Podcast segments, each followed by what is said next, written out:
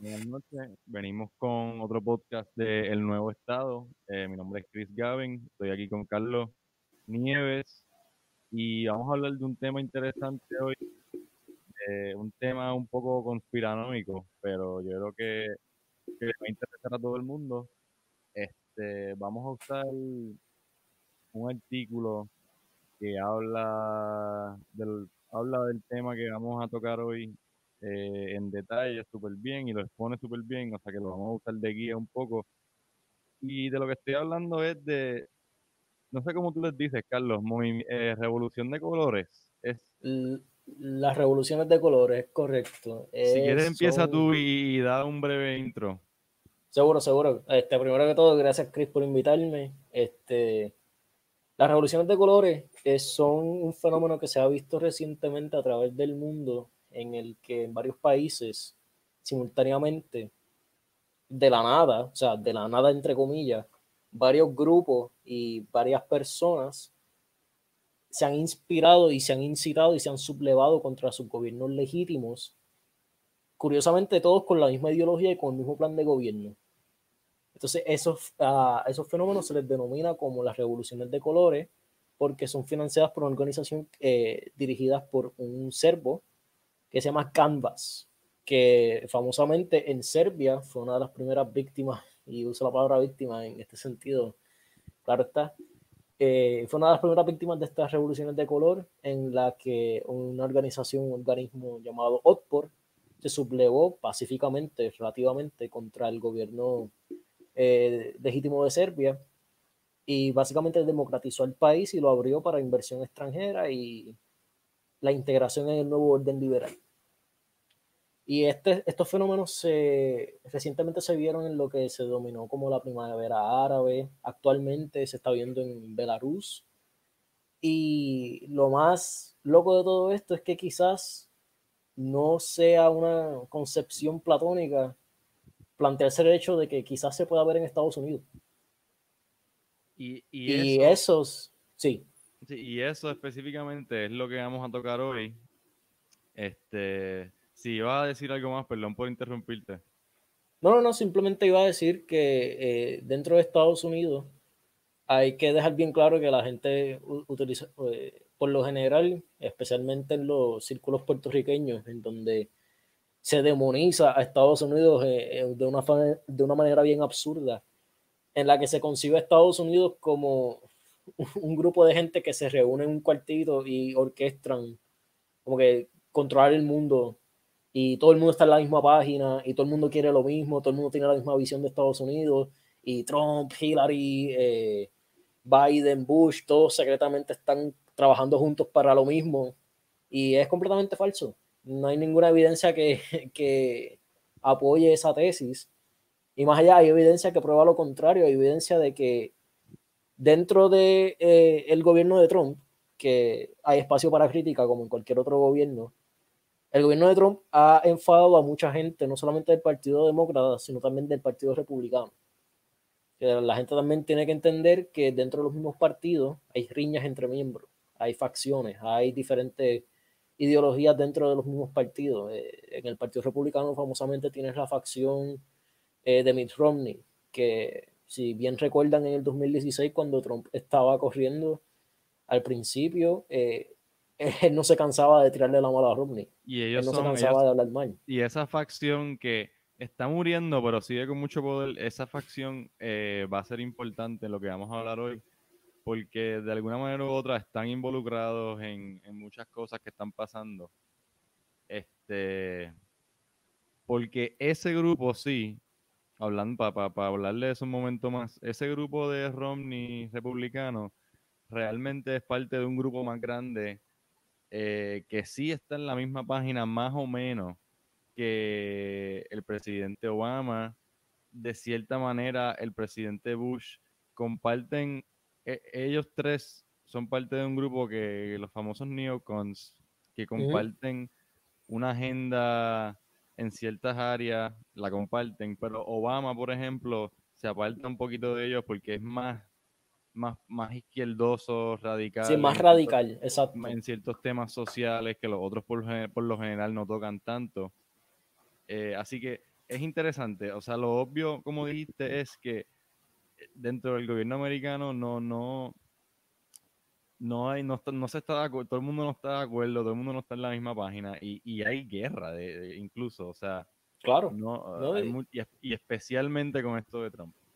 Y definitivamente, y no solamente en el gobierno, sino dentro de la misma burguesía. Exacto. Eh, o sea, tú tienes millonarios que financian a diferentes candidatos políticos de diferentes partidos y ahora mismo tú estás viendo como Silicon Valley eh, está en guerra abierta contra los dueños de tiendas de cadenas como Walmart, de cadenas como Home Depot y cosas así, que unos se están enfocando más en financiar un partido, en este caso Silicon Valley y los demócratas, y los otros se están enfocando más en los republicanos, pero lo que demuestra todo esto es que no existe esta caricatura que quieren venderte como, como no sé si recuerdan estos muñequitos Pinky and the Brain, que eran como que dos ratoncitos que siempre están planeando para dominar el mundo. O sea, eso no es real.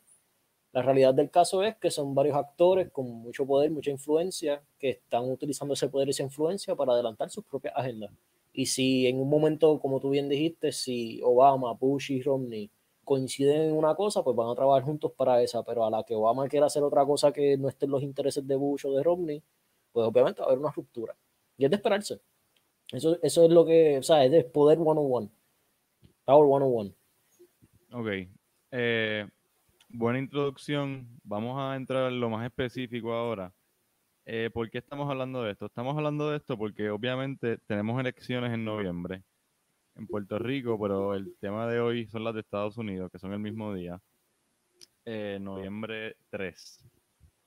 qué, qué, está pasando? Es, es, difícil entrar, hablar de todo de una manera organizada porque son muchas cosas que están como sincronizan, sincronizándose eh, en, estos meses antes, antes de las elecciones.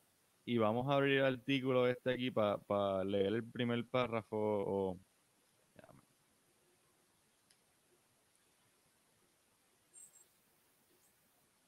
Y antes de empezar a leerlo, ¿de qué estamos hablando? Pues mira, para hacer como un bosquejo, sabemos ya, que esto estaba mucho en las noticias, que hay eh, mucha acción, mucho movimiento en todo lo que tiene que ver con el voto por correo. Esto ha sido un tema controversial porque va a haber una cantidad mucho, mucho, mucho, mucho más grande de lo normal en términos de votos por correo. Eh, hay, como saben, cada estado puede legislar para manejar ese proceso de una manera distinta. Este, los gobernadores obviamente tienen afiliaciones partidistas, o sea que nos guste o no, van, a, actuar eh, eh, en los intereses de su partido.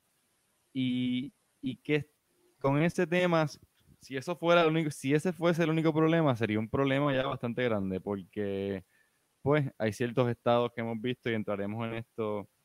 Ya dijeron que van a dejar que se cuenten votos por dos semanas después del día de las elecciones, que eso cualquier persona entiende que eso es un problema.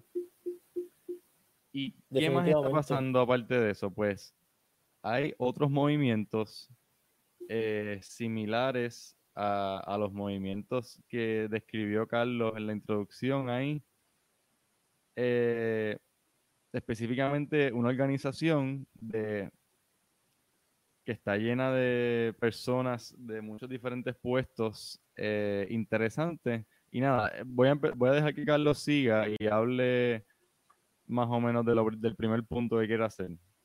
Claro, eh, primero que todo, en, relación a lo que estabas diciendo sobre los votos por correo, eso también es parte del problema de lo que es esta noción democrática privada, del voto privado. De, o sea, el voto sencillamente tiene que ser lo más público posible para que tú realmente sostengas tu palabra.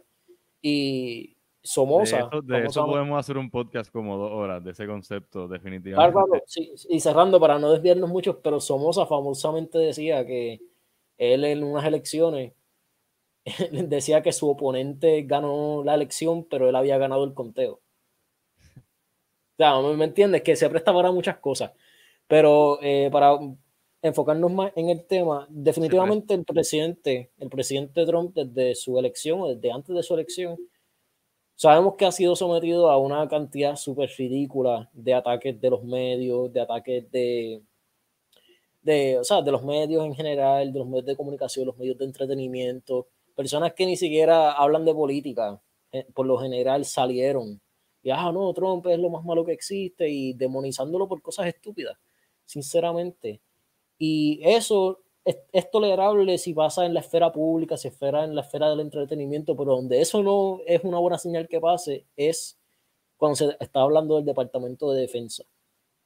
Y es bien importante hacer este hincapié en esto, que cuando Donald Trump eh, salió electo, su nombramiento para secretario de Defensa fue el general Mattis, ¿verdad? Eh, Matt Doc Mattis. Eh, que recibió, mucha, recibió mucha buena publicidad en el lado republicano. Los republicanos estaban felices con él. Claro, sí, un marín, este, un hombre que lleva sirviendo mucho tiempo y tú sabes, e, e, era evidente de que eso iba a pasar. Pero eh, Matis difería con Trump en ciertas estrategias y me acuerdo bien que en el 2018 específicamente cuando se estaba escalando la tensión en Siria, en la guerra de Siria, que Trump estaba hablando de posiblemente retirar a las tropas americanas de Siria. Yo me, yo me recuerdo que eh, Mattis fue bien vocal en contra de, de, esa opinión del presidente, de esa movida de retirar a las tropas de Siria, que él decía, ¿no? Que él decía que había que eh, permanecer en Siria, que había que asegurar una estabilidad en la región, que había que derrocar a Assad, el presidente de Siria, y todo eso. Y va más allá y dice llegó a decir en varias ocasiones el, general Matis que no se tenían que obedecer las órdenes presidenciales. Repito, un general del ejército de Estados Unidos dijo que no se tienen que seguir las órdenes de un comandante en jefe. Es increíble. ¿Entiendes? O sea, en el récord. Cualquier persona lo puede buscar. Están entendiendo la seriedad del asunto de que o sea, esto si llega a pasar en cualquier otro país, es completamente aceptable. O sea, ni siquiera es aceptable, no es aceptable, pero es normal, no se ve tan raro, pero estamos hablando del, del, del corazón del mundo libre, como mucha gente le, le, llama, abiertamente, un militar abiertamente hablando en contra de su comandante en jefe, no solamente opiniones despectivas personales, sino incitando, insinuando que los subordinados a su autoridad no deben seguir sus órdenes. Y es importante que digas eso, porque Matis, obviamente, súper alto rango. Y lo otro importante de, ese suceso que acabas de, de, describir es que e, este ha sido el tipo de cosa consistentemente desde el principio, ha sido los ataques de personas en el ejército junto a las agencias de inteligencia, junto con los medios. Ese ha sido el trío que se ha usado para atacar a Trump. ¿Cómo, ¿Qué hacen? Pues las agencias de inteligencia filtran algo a la prensa y trabajan juntos para crear un ciclo de noticias terrible con algo. Este, el impeachment que fue un militar de alto rango de agencia militar, no era, era de la agencia de, inteligencia, pero de, agencia de inteligencia militar, de los que escucha las llamadas, de los que escucha, a la gente se le pierde todo en este revolú de la prensa. Ese tipo, Vindman, es uno de los agentes que escucha las llamadas y apunta a lo que se dice para, para, para propósitos de inteligencia. Y ese tipo filtró la llamada que él escuchó del presidente con el presidente de Ucrania, lo filtró a la prensa, loco. O sea, o llenó un whistleblower complaint, pero a través de ese proceso se filtró, se filtraron mil cosas a la prensa. O sea que lo que quiero decir es que hay todo un sistema claramente de personas ubicadas en todos lados, en posiciones altas, que están ready para sea filtrar algo o darle algo a la prensa. Ellos están ahí. La gente tiene que entender eso. Claro, sí, es una locura. Y, o sea, eh, el FBI, la CIA, todos estos organismos siempre han estado politizados de una manera u otra. Pero lo que es preocupante es con la, con la cautela que, es, que, que lo hacen. Son explícitos, ni siquiera lo están tratando de ocultar, simplemente están diciendo Trump no nos gusta, estamos y lo vamos a sacar. Nunca se habían movilizado así, porque obviamente siempre han estado politizados y actúan por sus intereses y todo eso, pero nunca se habían movilizado así tan explícitamente, explícitamente, explícitamente, como tú dijiste, en contra del presidente. Y fue antes de las elecciones, en la transición, ahora eh, durante la administración y ahora de nuevo en la campaña. O sea, y ese, ese background, ese contexto que le estamos dando es importante porque, o sea, las cosas que vamos a leer de esto no, no, parecen creíbles para mucha gente, porque es como que de qué tú me estás diciendo que están haciendo, por favor, pero tienen que entender que todas estas cosas que fueron eventos públicos y noticias públicas salen de algún sitio y de donde salen es de estas personas en el ejército y en las agencias de inteligencia. Exacto, y definitivamente en esa línea del ejército también, primero hay que establecer que a veces también en este tema de hacer caricaturas, también se, a veces se hace caricaturas de las Fuerzas Armadas. Que claro está, son valientes y este, son personas sacrificadas y, y todo eso. Pero también se hace esta caricatura de que todo el mundo es así de que todo el mundo está ahí porque realmente cree en lo que representa Estados Unidos y porque realmente tiene una visión de mundo que y quiere exportar. O sea, de, un tiempo en adelante, las Fuerzas Armadas de Estados Unidos se han corrompido moralmente en el sentido de que la gente está ahí simplemente para... Es una oportunidad económica. Exacto, estar tres años y coger el, el GI Bill y irse a estudiar contabilidad y qué sé yo y whatever que no es malo, yo favorezco eso, pero definitivamente. Definitivamente. El nuevo Estado favorece que la ciudadanía de Puerto Rico se involucre.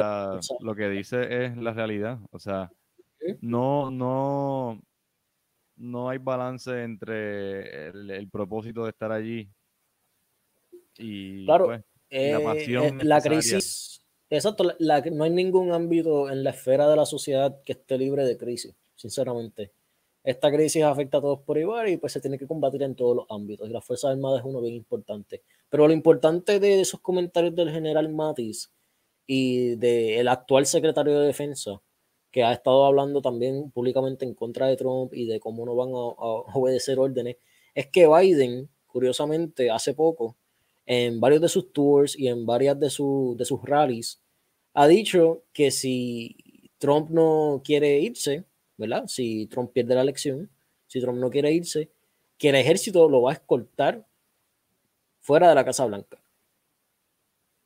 Eso está bien, eh, parece sensato, sí, que si, si Trump pierde la elección y no se quiere ir, pues está bien, se tiene que ir. Pero estamos hablando de que la, los generales militares están hablando de desobedecer órdenes de Trump y el candidato en contra de Trump está hablando de que, mira, si los militares te van a sacar. Y hay mucha gente, periodistas, hablando de que Biden no, creo que Hillary Clinton está en el récord diciendo que bajo ninguna circunstancia Biden debe de conceder la victoria a Trump. en, el, el 3 de septiembre de este año, en el Washington Post se publicó eh, un artículo que se llama What's the worst that can happen? Y supuestamente lo que reportaba ese artículo era una reunión de lo que se denomina como la oposición de Trump, tanto republicanos como demócratas, que tuvieron una reunión en la que estaban contemplando posibles resultados de la elección y llegaron a la conclusión que en casi todos Trump iba a ganar. Y, estaba, y, y se llevó a cabo esa reunión para entonces eh, establecer cómo tomar acción para evitar que eso pasara. Y cómo tomar acción para que una vez eso pase, básicamente cómo sacar al, presidente de ahí. Y después, como Chris dijo, después de esa reunión es que entonces después Hillary salió diciendo que Biden no puede conceder bajo ninguna circunstancia. Pues, o sea, supongo que te estás refiriendo a el artículo del Washington Post estaba basado eh, la reunión, a lo que voy, la reunión formalmente se llama este, un grupo que se llama el Transition Integrity Project, para que, tú veas cómo es la cosa. El proyecto de la transición íntegra. O sea, que es lo opuesto. Están, están literalmente planificando lo opuesto a una transición íntegra. Están hablando de. están hablando básicamente. Sacarlo, sí. Trump renuncia. Sí. De escenarios de crisis para sacar a un presidente que ellos dicen no es legítimo, pero, o sea, todos sabemos lo que está pasando aquí. Este, a lo que voy, déjame abrir esto un momento. No va a salir en la pantalla. Pero, o sea, estamos hablando de over 100 current and former senior government and campaign leaders. Más de 100 personas. O sea, esto no fue un grupo de cinco pendejos. O sea, esto es serio. Exacto. Es gente, eh, gente importante. Gente importante. Estamos hablando de el tipo de persona que describimos ya eh, eh, anteriormente, generales, ex generales, este, personas que estaban en el Departamento de Defensa, personas que estaban en gabinete de diferentes presidentes. Y quiero que escuches, eh, antes de seguir hablando más fluido, quiero que escuches este bullet, que es uno de los highlights. Estas son las, determinaciones de, de, esta, de esta reunión, del Transition Integrity Project. Primer bullet es que the concept of election night is no longer accurate and indeed is dangerous. ¿Qué ellos están diciendo ahí? Que el concepto, obviamente voy a repetirlo, pero para enfatizar, el concepto de election night, el concepto de que hay una noche de elecciones es errado según las determinaciones de ellos. ¿Qué quiere ¿Cuáles son las implicaciones de ellos? De eso. Bueno, pues obviamente eso va perfectamente con todo esto de que las elecciones se van a tardar semanas en contarlo. O sea que ahí tú ves ya una conexión de los estados seteando leyes de, contar dos semanas los votos que lleguen tarde o lo que sea. Y aquí tú ves esta gente nefasta de militar y que hacen operaciones militares hablando de que el concepto de election night eh, no es válido ya y que es peligroso incluso, es un concepto peligroso para la democracia. Claro, claro, y hay que recalcar que Estados Unidos no es una democracia. Y qué bueno que no lo es, sinceramente, porque la gente se equivoca y realmente yo este, he relacionado con el tema por lo general, la política sigue la cultura. Si tienes una cultura saludable, tienes una política saludable. Si tienes una cultura degenerada, pues vas a tener una política degenerada. Entonces, eh, desde, específicamente desde la elección de Donald Trump, en, los círculos culturales, especialmente en las redes sociales y todo eso, ha habido una cierta tendencia de tratar de, de construir lo que es el colegio electoral y de lo que y se ha estado planteando, yo creo que Andrew Yang, el, candidato demócrata de este año, eh, Andrew Yang se estaba planteando de abolir el, colegio electoral. Pero, pero, pero ¿por qué? O sea, el propósito es básicamente el colegio electoral existe para que la vida de Estados Unidos no sea dictada por Nueva York y California. ¿Me entiendes? No, para que los estados con más población no sean los que tengan todo lo que tengan que decir sobre las elecciones. Se les da voto, se les da igual representación a todos los estados, porque todos son iguales ante la ley, todos son iguales este, dentro de la Unión. Si se elimina el, colegio electoral, los que se benefician es el Partido Demócrata, sinceramente, porque los estados más poblados, ah, estamos hablando de California. Exacto, eh, estamos hablando de que California y y Nueva York pueden dictar la vida de, de Idaho, de Kentucky, de las Carolinas. o sea, es una barbarie total. Y, y, es algo que se está viendo mucho en, en, en la cultura popular y también en, la, en, las redes sociales. Que aunque no tiene, un, no tiene una fuerza política todavía, siempre es bueno estar pendiente sobre esas ciertas tendencias que se desarrollan, que se empiezan a desarrollar abajo. Y esa, esa de las más light, eso es un tema ya, eso es un tema ya que es bastante popular entre demócratas específicamente. O sea que yo creo que a la que ellos tengan poder, ellos, esa es de las primeras cosas que van a tratar. Pero hay otras peores, o sea, hay otras. Si tú eliminas el colegio electoral, lo que sigue es eliminar el Senado, porque están basados en lo mismo. O sea, son, es representación de estados como a nivel estatal, ¿entiendes? O sea que si dices que el colegio electoral no sirve, pues el Senado tampoco sirve. O sea que es bien peligroso. todo eso es bien peligroso. Definitivamente, o sea, Estados Unidos, hay, hay, que hablar con la verdad siempre. Estados Unidos dejó de ser la nación que los fundadores fundaron, valga la redundancia, eh, hace muchos años, o sea, hace bastante tiempo. Pero esto, sinceramente, es algo completamente fuera de cualquier pensamiento que llegaron a tener los padres fundadores. Literalmente, ellos escribieron extensamente sobre por qué lo que está pasando es una mala idea y no se debería hacer. Es una cuestión bien bárbara y bien, bien lamentable para Estados Unidos, sinceramente. Y lamentable para nosotros como ciudadanos y como... O sea, somos puertorriqueños, pero somos parte de Estados Unidos. Nos afecta sí o sí. Y por eso es que hay que estar pendiente en la, en la política de Estados Unidos, tanto como en la de Definitivo. Y mira, a lo que voy. Ese, volviendo al documento ese, que ellos están diciendo ahí, un chorro de agentes del ejército, lo voy a seguir repitiendo, de la CIA y todo eso, concluyendo que en un bullet point que el concepto de election night no es eh, accurate y que hay que educar al público inmediatamente a explicarles esto. Esto es, yo me imagino este documento como de aquí salen las narrativas de la prensa. Eso es lo que me pareció a mí cuando yo leí esto. Que ellos preparan estas minutas básicamente como, como las narrativas. Así, así, así yo me siento al leer eso, ¿me entiendes? Es literalmente como si fuesen instrucciones para la prensa.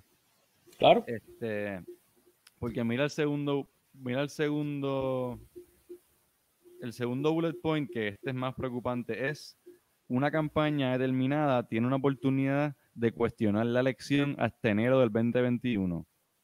Y eso es, ¿qué están diciendo ahí? Mira, nosotros hemos determinado que si te pones para eso, hay alternativas para cuestionar esto hasta enero. Y entonces, debajo del bullet point, ¿qué dice? Anticipamos demandas, eh, narrativas de la prensa eh, divergent, que, ¿cómo se dice? Divergente. Divergente. Eh, intentos de parar el conteo de los votos, protestas de personas de ambos lados. Y obviamente en todo esto, ellos están diciendo que todo esto es culpa de Trump. Que todo esto es culpa de Trump, cuando obviamente ellos son los que están interfiriendo con todo pero la clave de todo esto es que ellos lo hacen para proteger la democracia y para proteger al público de Trump. Eso es lo más importante que hay que entender. Con esa mentalidad ellos escriben este documento.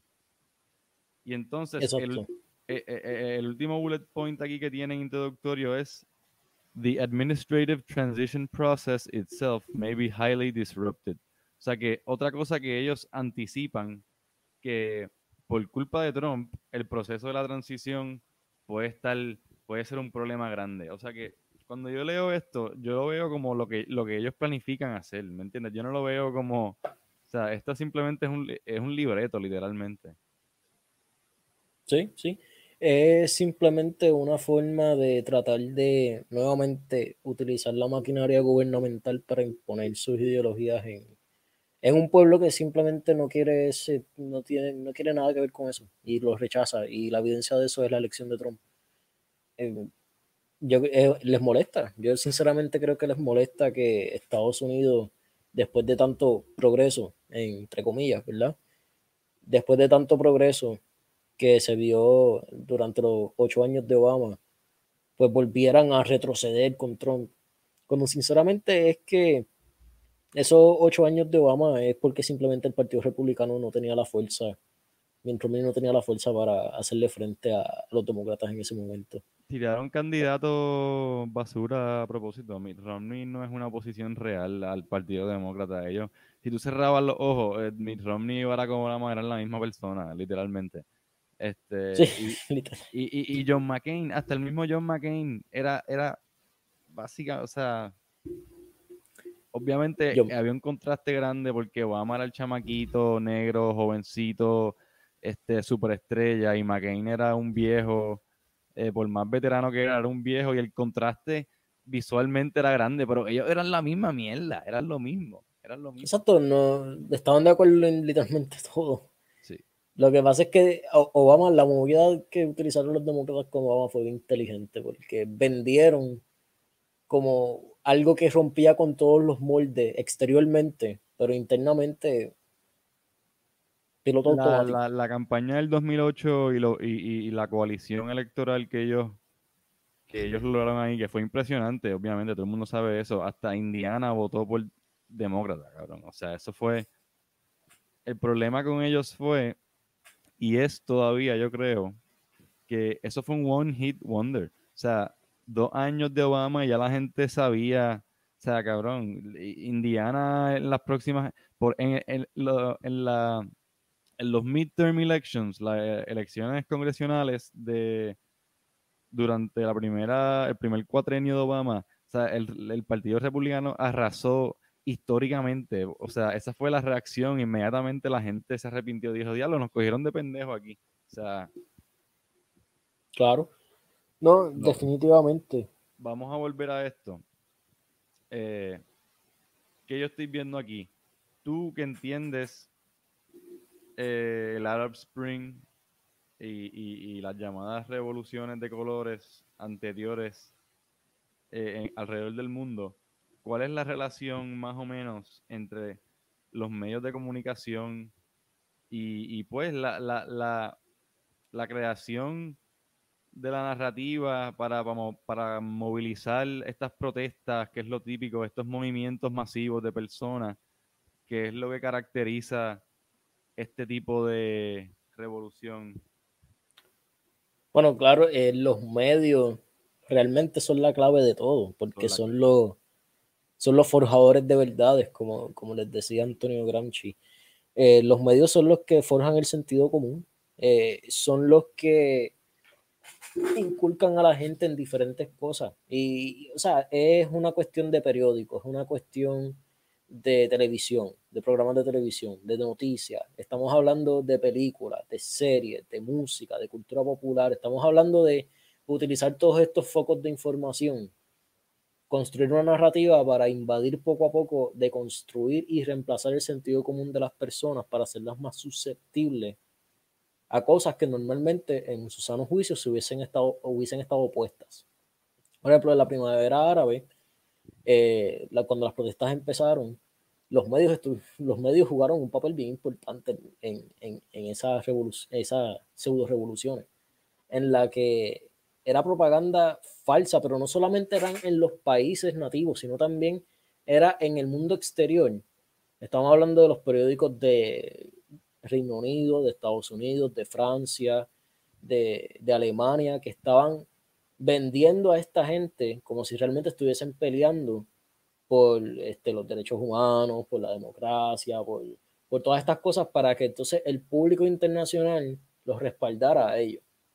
O sea que eh, estamos, hay que entender que estamos viviendo en un mundo global, globalizado, y que ya las cosas no son necesariamente ni siquiera mercadeadas a la misma gente de los países, sino a la, a la gente de países extranjeros.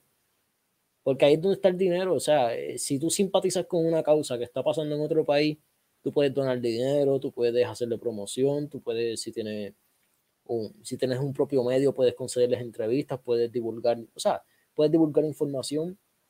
Que estos grupos insurgentes realmente lo que hacen es que se mercadean a través de, de el mundo para atraer esos ojos y atraer ese dinero y ese apoyo internacional que no, que no tienen, simplemente no tienen en sus países nativos. Y lo importante, Esa es la realidad. Exacto, y lo importante, lo, lo describiste perfecto, y lo importante de, de, de ese network global de, de medios de comunicación y, y, y, de contenido que se va viral y de estas causas que nosotros vemos en las redes todo el tiempo, la revolución acá, este, estos están luchando por esto y lo otro lo importante de eso en el contexto de este tema específico de las elecciones es que pase lo que pase, los medios tienen un, poder impresionante de crear la realidad. Como dijo Carlos, literalmente, ellos pueden eh, crear cualquier narrativa y como pasó en todos estos lugares, básicamente tú dejas que, que la manada se apodere de lo demás una vez tú creas, mira, este Trump se está robando las elecciones, por ejemplo, hizo tal y tal cosa o se robó, cerró. Trump es racista, Trump es homofóbico, Trump es, ¿sabes? eufemismo es, eufemismo. creas lo que, lo que entonces es la causa legítima para quitarlo o, decir que las elecciones no fueron de esto. Eh, eh, la prensa tiene control, como quien dice, de, la revolución. Exacto, pero no es incitar a la gente que lo quiten, es hacer que la gente se quede quieta cuando ellos lo quiten.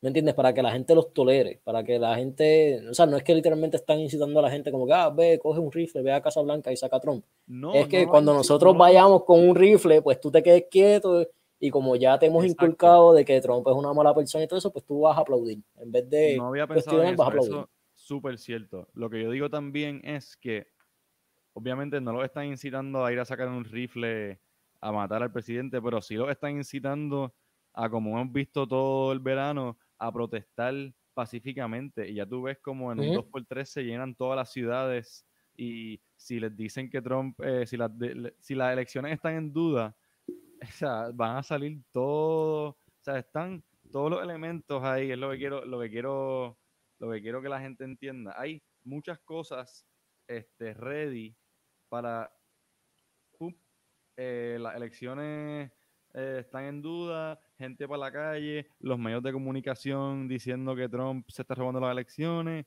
este, medios internacionales diciendo que Trump se está robando las elecciones, gente por todo el mundo hablando de esto. O sea que, entonces, ¿qué pasa? Se le hace a Trump bien difícil, por más razón que tenga, empezar a pelear porque toda la opinión del mundo literalmente está en contra de él. Exacto. Y lo justifica, como que justifica la cruzada en contra de Trump porque leí en Twitter que Trump es racista y el racismo es malo, así que Trump es malo. O sea, eh, suena bien simplístico, suena algo bien simplificado, pero así como funciona. Y funciona. O sea, la cuestión es que funciona. Vemos cómo ha, funcionado en distintos países. El, el, problema de Estados Unidos es que Estados Unidos tiene ciertas libertades y, tienes, y, y la población de Estados Unidos está consciente hasta cierto punto sobre algunas de estas cosas. O sea, sinceramente el hecho de que Trump en su, en su presidencia ha hablado abiertamente en contra de los medios, de los fake news y todo eso, o sea, eso es algo jamás en la historia, sinceramente, así yo pensando, jamás en la historia un presidente ha, hablado públicamente en contra de unas cadenas de televisión y les dicen que no, ustedes son, ustedes lo que publican son cosas falsas. O sea, e, eso es un paso bien importante para tratar de cuestionar y tratar de, irónicamente, de construir todas estas narrativas que nosotros absorbemos como axiomáticas, de que son, ah, sí, este, Trump es malo, eh, querer inmigración, querer limitar la inmigración ilegal es algo malo, es inmoralmente incorrecto. Tú tienes que abrir tus fronteras y dejar que todo el mundo pase eh, free willy. Eso, y, si no, y si no estás a favor de eso, eres, olvídate, hay, que quemarte. Hay que ponerte en, la plaza pública, quemarte y apedrearte. O sea, estamos hablando de, de un fanatismo cuasi religioso, pero en el peor sentido de la palabra. Y es, bien... religioso, no, es ni cuasi religioso, es totalmente religioso, o sea. Sí, sí, es religioso hasta cierto punto. Eh, pero volviendo al documento, ¿verdad? No, no, eh, a mí no me importa que nos desviemos, en verdad, porque estamos hablando de cosas interesantes. Es verdad, es cierto. Pues nada, eh, más, que religioso, yo diría que, que herético, porque sí hay, hay un fútbol que esta gente tiene sobre. Es, como una, es una inversa del White Man's Burden, pero es como nosotros somos mejor que ustedes y pues tenemos que enseñar a cómo utilizar el lenguaje inclusivo y tenemos que enseñar cómo decir, en vez de decir latino, decir latinex y te tenemos que enseñar, o sea, es una cosa bien, exacto, latinx. es una cosa bien, bien, bien perversa, eh, pero hasta cierto punto expone las debilidades de Estados Unidos. Entonces, el, nuevo Estado, nosotros somos un grupo que somos estadistas, eh, creemos en la unión permanente con Estados Unidos pero tampoco es que ser parte de Estados Unidos no significa que no tienes que cuestionar ciertas cosas o no tienes que involucrarte en, en movimientos culturales que estén pasando en Estados Unidos. No significa que, ok, tenemos la estadidad y ya nos podemos sentar y, dejar que todo pase y corra solo. O sea, hay que entender que la estadidad Y realmente la ciudadanía de cualquier forma es más que un derecho, es una responsabilidad bien grande que, todo el mundo tiene. Y utilizar esos derechos y esos beneficios que tenemos para el bien y para adelantar lo, que es correcto, es, un deber, sinceramente, es un deber. Y dentro de lo que es Estados Unidos, pues dentro de lo que está pasando últimamente, esto lo que hace es que expone las debilidades, eh, yo diría, fundacionales de Estados Unidos, porque todo, todo, esto todo esto no hubiera pasado si el gobierno, si la rama ejecutiva no estuviese en una dictadura ya por casi 30 años. Porque desde un tiempo para acá, el gobierno de Estados Unidos lo ha corrido a la ejecutiva solamente. Y se estableció una división de poderes específicamente para evitar que una situación como esta pasara. Se supone que el presidente, o sea, es la persona más importante, pero dentro del gobierno se supone que sea, se supone que el gobierno no sea importante en el país, primero. Y segundo, que dentro de ese gobierno el presidente sea un funcionario más, no sea este, esta persona con poder omnipotente que puede hacer cualquier cosa con, un bolígrafo. Esa no era la visión de los padres fundadores, esa no era la visión de, de, los primeros presidentes, sinceramente no lo era. No sé si quieres añadir algo a eso. No, no tengo, no, no puedo añadir más nada, lo dijiste perfecto. Este es triste, en verdad. Los padres fundadores del país son desde hace tiempo están, están, lo han convertido en otra cosa. Claro, los han demonizado abiertamente hasta cierto punto. Eh, he visto varias estatuas de Washington, o sea, Washington, o sea, cuán, cuán, cuán perdido como país tú tienes que estar para literalmente tumbar estatuas de tu fundador. Tienes que leer el, el, el 1619 Project del New York Times y vas a entender. Esa, esa yo diría que es la base ideológica donde tú vas a encontrar de dónde ellos sacan todas estas cosas. Es un proyecto que el New York Times invirtió un montón de chavos y, de ahí salen una serie de ensayos de distintos mm. temas y hay un ensayo que yo lo leí que es todo sobre el colegio electoral que tú estabas diciendo ahorita y, que todo es basado en racismo. Esa, es una serie de ensayos que básicamente uno por uno tratan de quitarle mérito a básicamente a toda la fundación, todas las instituciones, todas las vertientes de la, de la historia americana. Y se llama el 1619 Project porque la idea es que en vez de 1776, el, el año de la revolución, que el, principio del país sea el 1619, porque ahí fue que llegaron los primeros negros, no estoy seguro cuál es el cuento, pero que llegaron los primeros negros eh, esclavos. ¿Me entiendes? Protagonizar, sí, sí, sí. Y varios, varios, varios, ¿cómo se dice esto? Varios sistemas eh, de educación a nivel ciudad y a nivel, esta, no, no sé si a nivel estatal todavía, pero sé que en Washington, D.C., esos ensayos, esa base de ideas es el currículo de la escuela elemental, para que tú tengas una idea de cuán lejos estamos ya en algunos sitios con, la, con el brainwashing. O sea, es historia fake americana que dice que todo es racista y está, lo enseñan en la escuela pública de Washington, D.C., loco. O sea, eh, las maravillas del sistema público universal, ¿verdad? Como que matricula a tus hijos para que le enseñen a odiar a su país. Es sinceramente. y es un, odio, eh, un, odio, profundo, o sea. Claro, no, y definitivamente en, en, esa línea que estabas diciendo de tratar de, de protagonizar a lo que son denominados los grupos marginados de la sociedad americana. Eh, también estamos viendo dentro de la esfera más cultural o sea, es un tema bien muerto, Hamilton, ¿verdad? La obra de Hamilton, pero la idea de hacer una obra de uno de los padres fundadores protagonizada por personas de color, como si fuesen realmente los que mueven la historia de Estados Unidos. Y como si hasta fuese algo valiente o relevante. Exacto. Eh, eh, exacto, tú estás haciendo algo, estás haciendo algo que no es políticamente incorrecto. Eh, no es políticamente controversial, sabes que va a haber gente que te va a aplaudir. Exacto. Es triste. Pero es triste no, en el sentido de, de, irse a llorar, es, triste, es sinceramente es triste. Sí. Y, bueno, la obra es buena, o sea.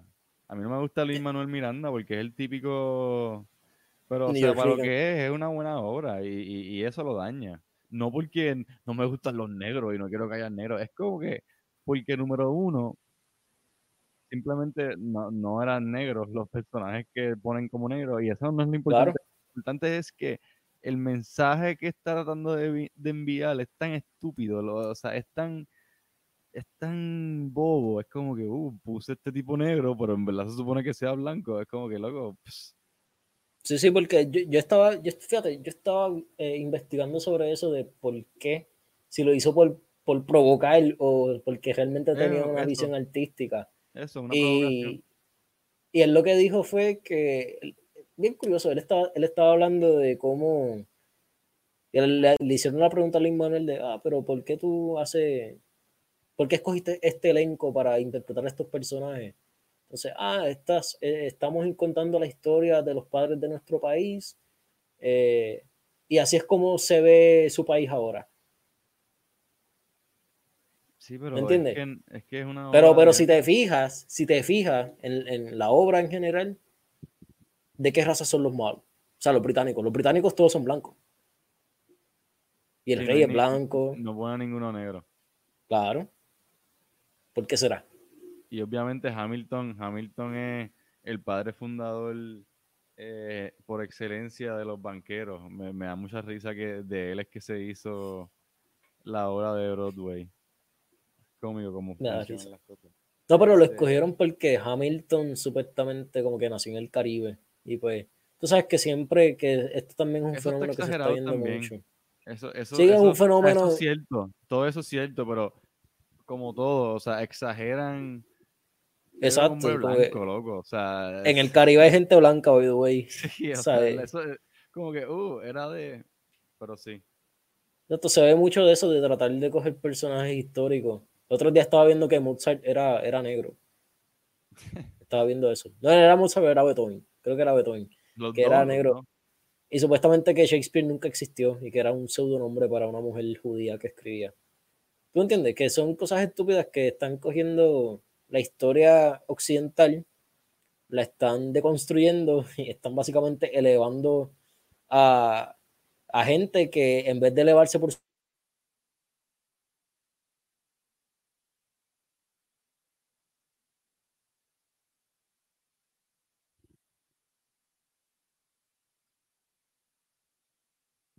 escucha?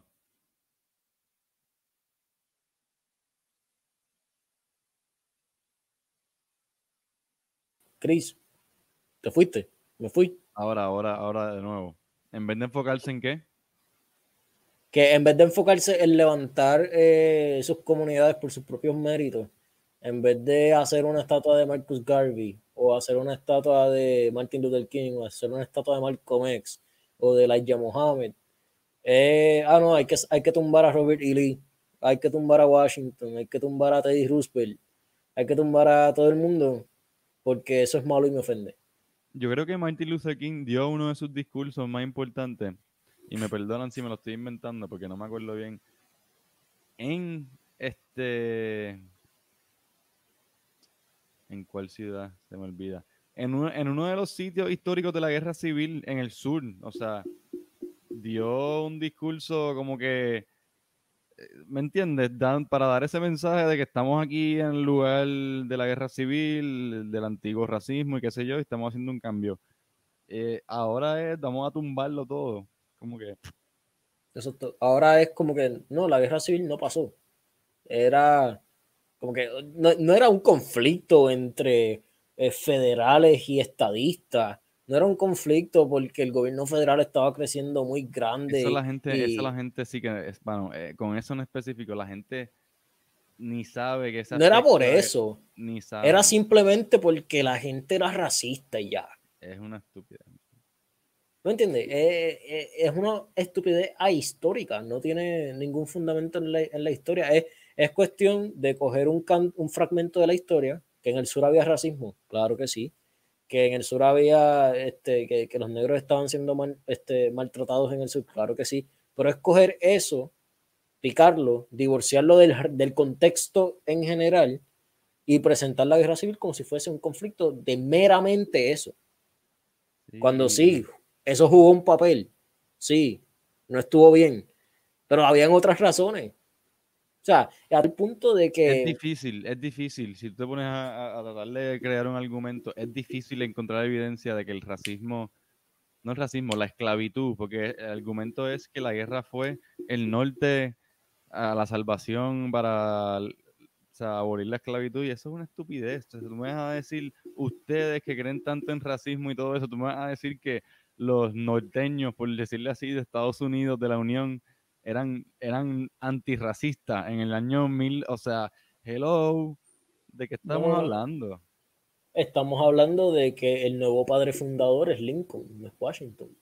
No, yo, yo, yo, diría que es Martin Luther King. Yo diría que ese, mm. es el, el nuevo George Washington. Yo creo que pronto va a ser George Floyd. Vamos por ahí. Vamos por ahí. Ya, ya, vi que hay como una beca en su nombre o algo.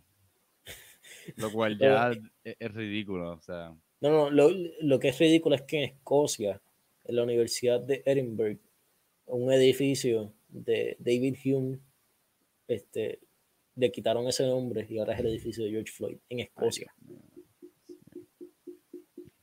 Pues, no, no, no sé ni qué decirte. Yo tampoco sé qué decir. Pero nada, eh, es la realidad eh, para, para entender lo que está mal con el mundo, hay que entender lo que está bien primero. O sea, hay que, cuando, cuando uno es médico, ¿me entiendes? Tú te tienes que estudiar cómo es el cuerpo humano antes de atender a pacientes. No vaya a ser que venga un paciente con menos una pierna y tú en vez de ponerle una prótesis de una pierna, pues le pongas tres piernas adicionales. O sea, tú tienes que tener un ideal de cómo es el cuerpo humano antes de tú empezar a tratar de arreglar las cosas y eso. Y el nuevo Estado, nosotros tenemos una, una visión de lo que es el ideal de Puerto Rico y de lo que es el mundo en general. Y nosotros estamos activamente trabajando para, para hacer la realidad, poco a poco.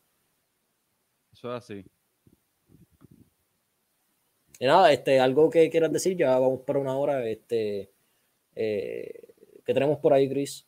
Yo quería simplemente poner en el récord todo esto que hablamos, que hay mucho más que podemos seguir hablando en otro, en otro episodio. Que, que, nosotros estamos al porque es que, es que anticipo, obviamente uno lee todos estos documentos y ve todas estas cosas y uno está al día con todo, como nosotros estamos.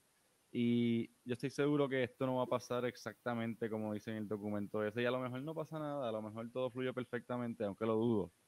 Lo que yo quería hacer era estar en el récord de que en el nuevo estado estamos al tanto de que hay una posibilidad bien grande de que el día de las elecciones sea bien caótico y tratamos aquí hoy de describirles por qué y, y cómo y de dónde, de dónde sale el caos, de dónde va a estar saliendo el caos. Y que es todo, aunque no todo es calculado, hay muchas cosas que, uno ve como, cosas que pasan que son planificadas hasta cierto punto. Claro, eh, las casualidades son existen, pero no son En la política especialmente hay pocas cosas que son Nada es fortuito en la política, pocas cosas. Exacto. Y especialmente la política de, o sea, la hacen más poderosa todos los tiempos. Sí. Pues nada, yo creo que, yo creo que tocamos un montón de cosas ahí. Este vamos a tú y yo cuadramos algún otro día porque creo, creo que tú y yo podemos hacer buenos podcasts. Vamos a hablar de, cosas locas. Hoy lo cogimos suave, podemos, podemos ponernos más locos en otros episodios. Estoy, puesto, a volverme loco. Este, pues nada, eh, recuerden meterse en el elnuevoestado.com. Estamos todos los días mejorando el website. Eh, estamos en Facebook, estamos en Instagram, en Twitter. No estamos tan activos todavía, pero ya mismo vamos a tratar de ponernos para eso también. Y nada, esperen más contenido, artículos, podcasts, lo que sea.